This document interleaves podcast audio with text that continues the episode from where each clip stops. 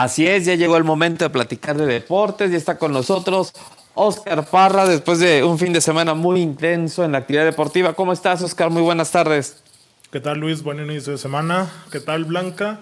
Así es, como lo mencionas, bastante actividad en NFL, en Liga MX. Santos sigue manteniendo el invicto contra Tigres, sigue sin recibir gol aquí en, en el presente torneo, Luis, y pues la verdad que bastante eh, reconocible porque con una defensa que ha formado con canteranos, con jugadores habilitados que no son de su posición natural, con un porotero tan joven como Acevedo, ha mostrado buena solidez eh, por momentos, porque con Tigres no la mostró todo el partido, pero ante rivales de peso como Cruz Azul y Tigres. ¿eh? Es lo que te iba a decir. Este, yo no vi todo el juego, vi un resumen. Y la verdad, este, pues el Tigre estrella.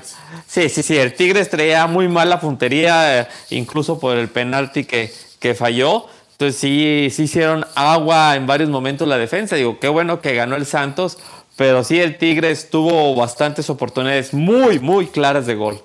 Así es, lo ha ido, bueno, hay que recordar que Santos pues va todavía con la ausencia de Brian Lozano, que sin dudas es de los jugadores más importantes. Entonces, eh, pues pese a eso, pese a lo de que Ayrton Preciado todavía no encuentra la actividad normal, pues ha sacado resultados aquí de local en estas dos jornadas, Luis.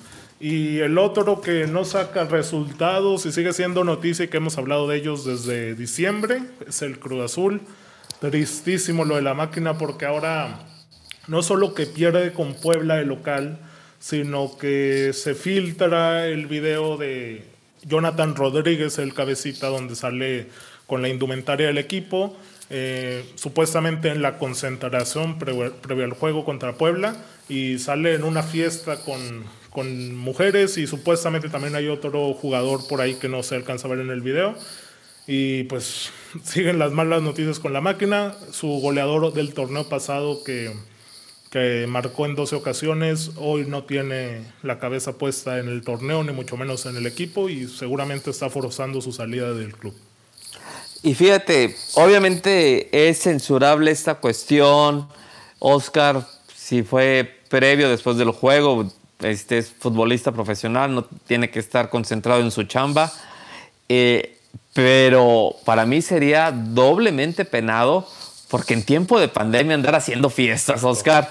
O sea, y cuando eres una figura pública, cuando para muchos niños debes de ser un ejemplo, este, no, no, no, qué bárbaro. O sea, este, ya yo, yo creo que esto rebasa eh, la cuestión meramente de indisciplina deportiva. Y yo creo que incluso se convierte en una indisciplina, pues civil, ¿no? Ya me anda haciendo una fiesta como la de este video que se hizo viral, ¿no? De Coajimalpa, o no, donde, donde sale y sale personas en una casa. Este, entonces, así también aquí, hombre. Sí, claro, porque hay que recordar que no es el primer caso de que un jugador en Cruz Azul de cierta manera intenta forzar esta salida del club. Hay que recordar eh, aquella época de Teófilo Gutiérrez, por ejemplo, que luego se fue al River eh, forzaban su salida con declaraciones, con un muy bajo rendimiento, como lo fue también Iván Marcone cuando se fue a Boca Juniors, o el más reciente, Milton Caraglio, que, que a través de su representante manifestaba que pues iba a estar más contento si Siboldi le daba más minutos y pues finalmente se fue Siboldi y él se fue al Atlas, ¿no? Entonces, pues el cabecita lo que se habla es que eh, hay un acercamiento por parte de un club chino, el Shenzhen. Entonces, eh, la máquina esperaría recuperar al menos 10 millones de dólares de los 15 que pagó a Santos anteriormente. Y la oferta del club chino supuestamente no llega ni a los 6 millones. Entonces, pues por todos lados pierde la máquina. Lo que yo sí creo, Luis, es que deberían de sancionar eh, ejemplarmente al cabecita, no solo mandándolo con un partido de castigo o mandándolo a la sub-20, porque a fin de cuentas sigues afectando el rendimiento del equipo principalmente, no solo al jugador. El jugador encantado de seguir cobrando y pues no jugar o incluso jugar con la sub-20, ¿no? Algo que de verdad sea eh, una sanción ejemplar para el cabecita.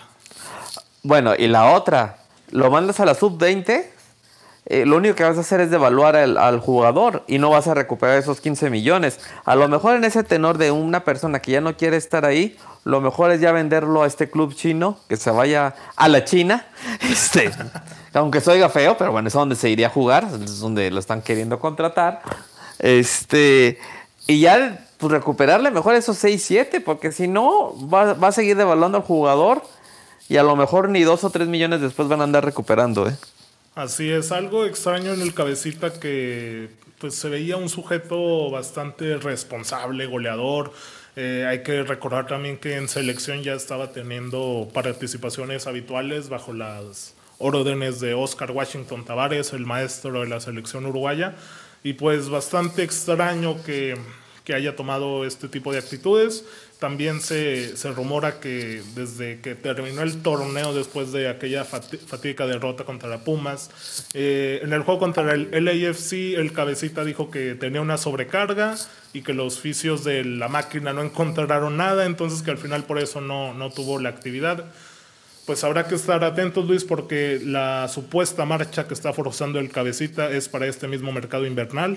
Entonces, un refuerzo que tendría que llegar a la máquina, yo creo, para tapar ese posible hueco en la delantera que tanta falta les hace el gol en este torneo. Así es, así es. Pero bueno, ya fue mucho Cruz Azul. Lo importante, la NFL, Oscar, ya viene el Super Bowl. qué buenos momentos nos regalaron Brady y Drew Brees con ese video donde está Tom jugando con los hijos de Brees.